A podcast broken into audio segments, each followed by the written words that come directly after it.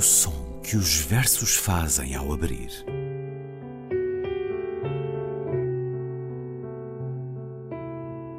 Se leio um livro e ele torna o meu corpo tão frio que fogo nenhum o pode aquecer, sei que isso é poesia.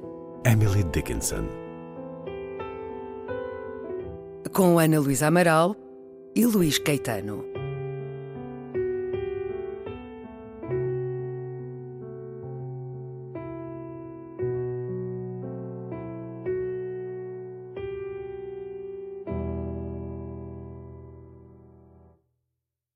Poem should be palpable and mute as a globed fruit, dumb as old medallions to the thumb, silent as the sleeve worn stone of casement ledges where the moss has grown.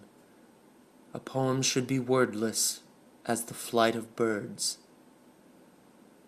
A poem should be motionless in time as the moon climbs leaving as the moon releases twig by twig the night entangled trees, leaving as the moon behind the winter leaves memory by memory the mind. A poem should be motionless in time as the moon climbs. A poem should be equal to, not true, for all the history of grief, an empty doorway and a maple leaf for love, the leaning grasses, and two lights above the sea.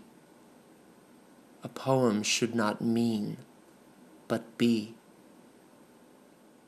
Um poema deve ser palpável e mudo como fruto redondo, sem voz, qual medalhão antigo que o polgar afaga, calado como pedra poída pelos braços em peitoris, onde o musgo fez casa.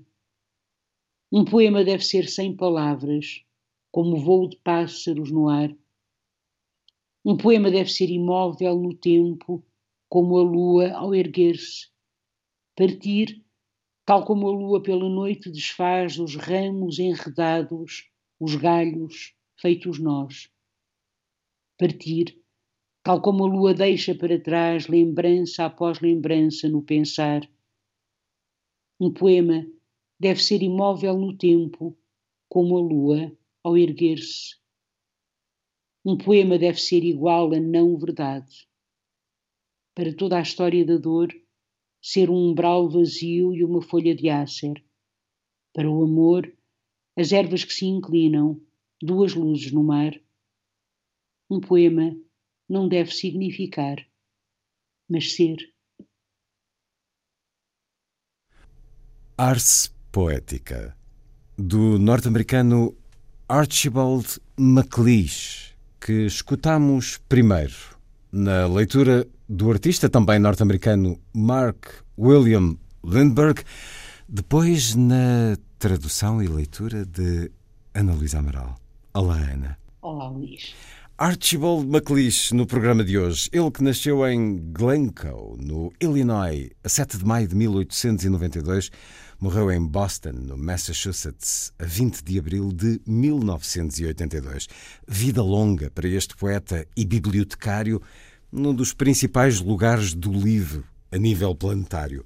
A Biblioteca do Congresso deve ser o mais próximo que existe do ideal da Biblioteca de Alexandria.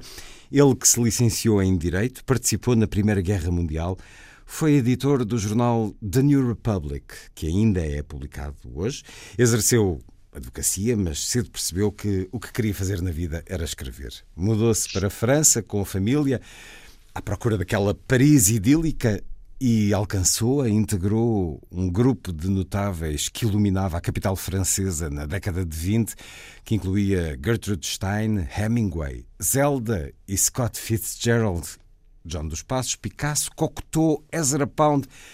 Grande companhia nos vários anos que passou ali na década de 20. Publicou vários livros nesses anos, mas em 1928 voltou aos Estados Unidos. Ele foi escolhido pelo presidente Roosevelt para ser o bibliotecário da mais importante casa dos livros norte-americana, a Biblioteca do Congresso. E qual a principal razão?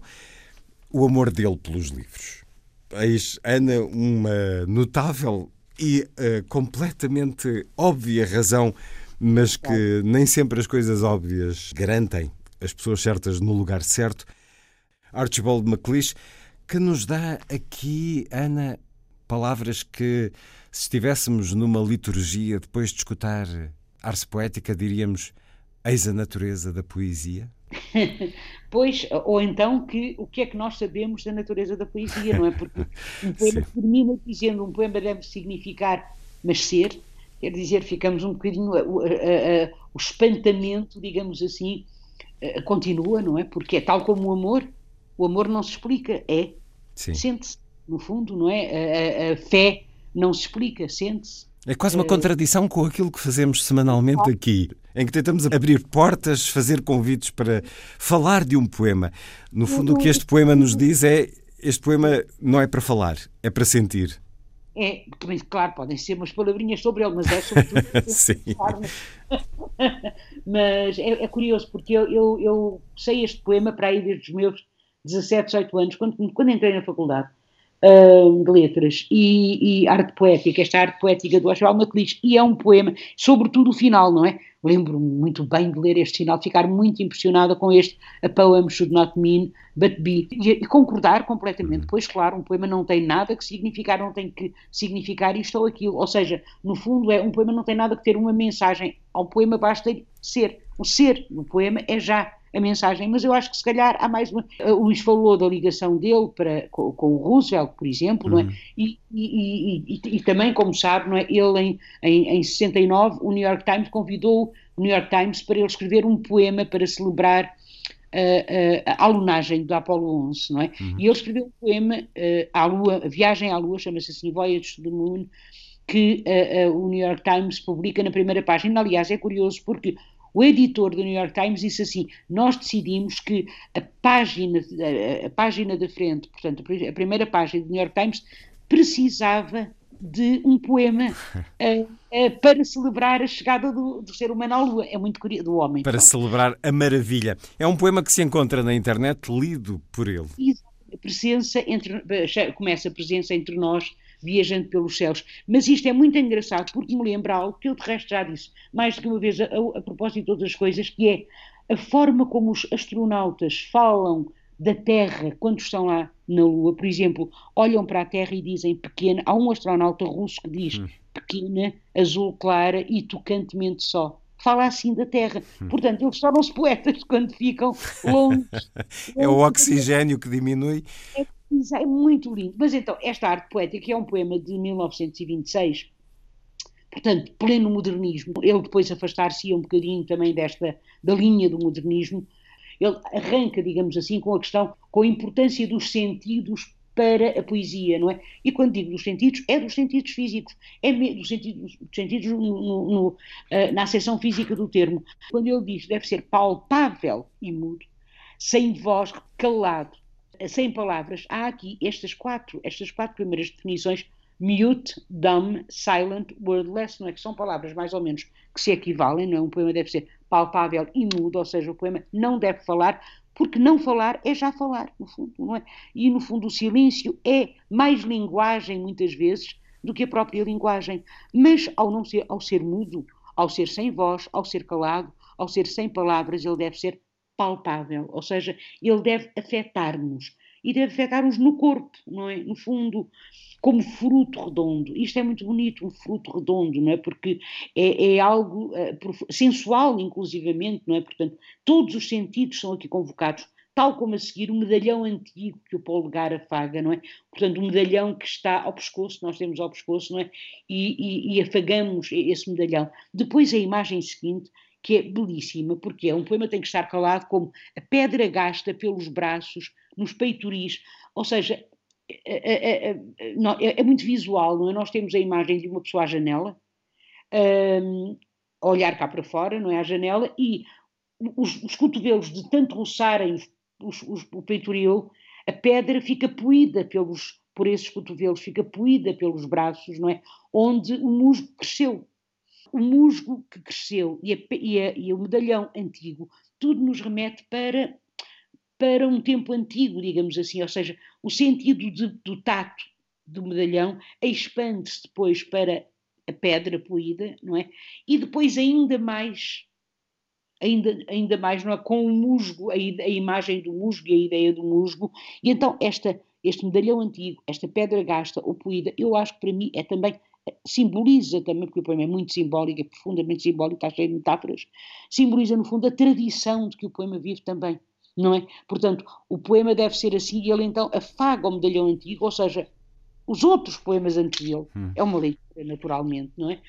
Portanto, mas ele deve ser ao mesmo tempo, ele não deve falar, ele não precisa de palavras, o que parece ser realmente uma contradição, mas repare como é bonito em inglês, wordless e word, wordy bird, o que rima em inglês não é o less do wordless, do sem palavras, é o word, como, e depois ele diz, não, isto é em inglês, claro, as the flight of birds, words e birds. Hum. Uh, é, é, muito belo isto, não é? Depois isto está dividido, digamos assim, em três momentos. As pessoas não. Se forem, se puserem este poema na Sim, internet. encontra-se facilmente. Muito facilmente, não é?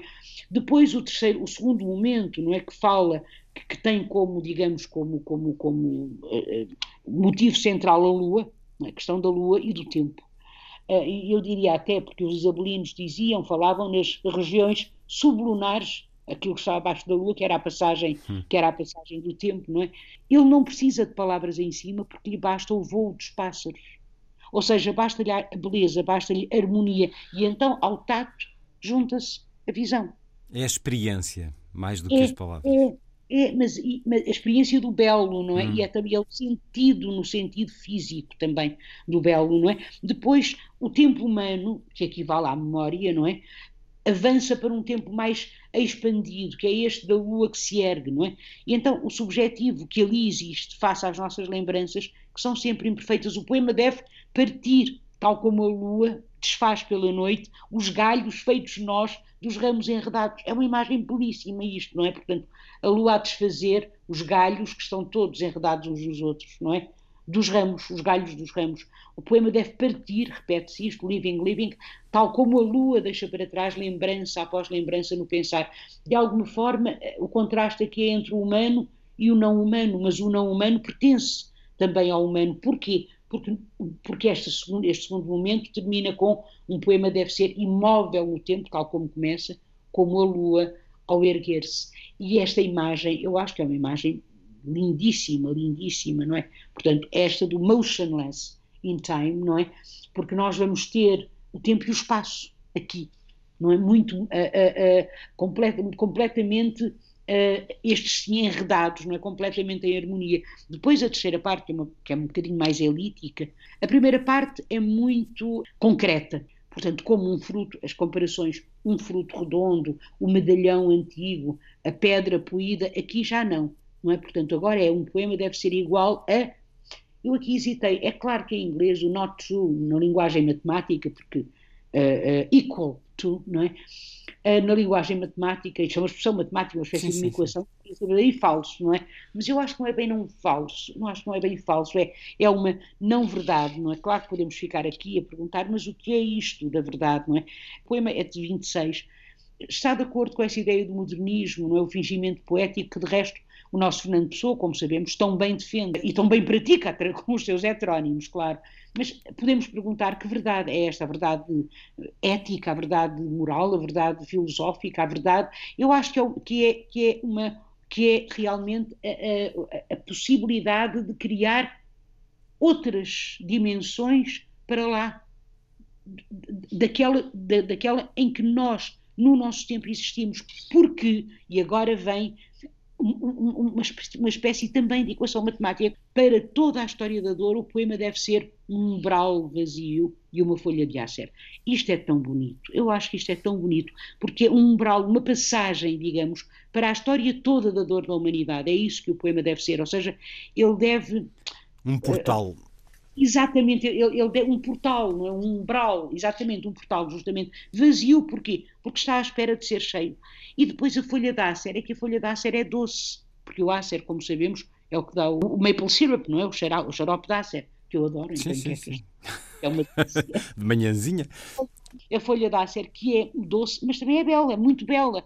Para o amor, o poema deve ser as ervas que se inclinam duas luzes no mar. Isto é um, um pouco mais estranho, que são estas duas luzes. Eu acho que são, é como se fossem faróis. Ao barco?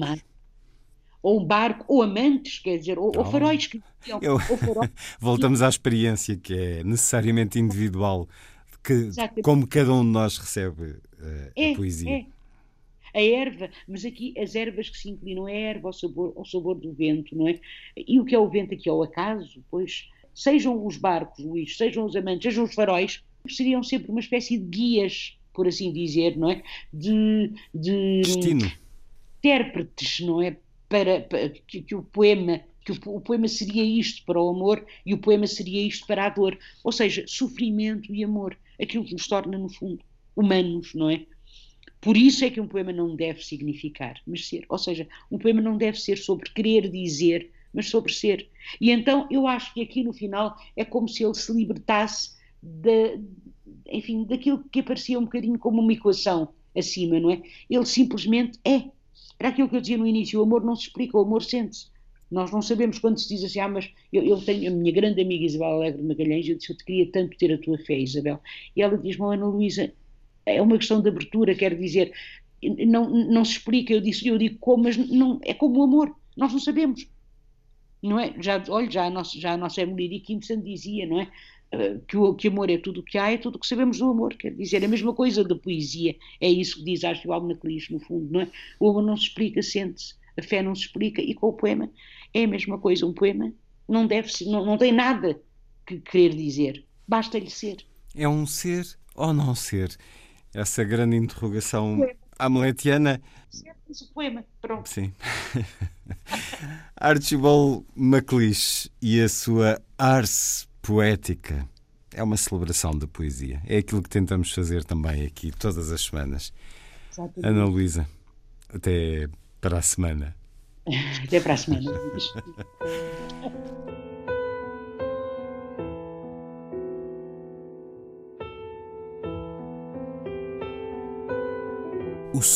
que os versos fazem ao abrir.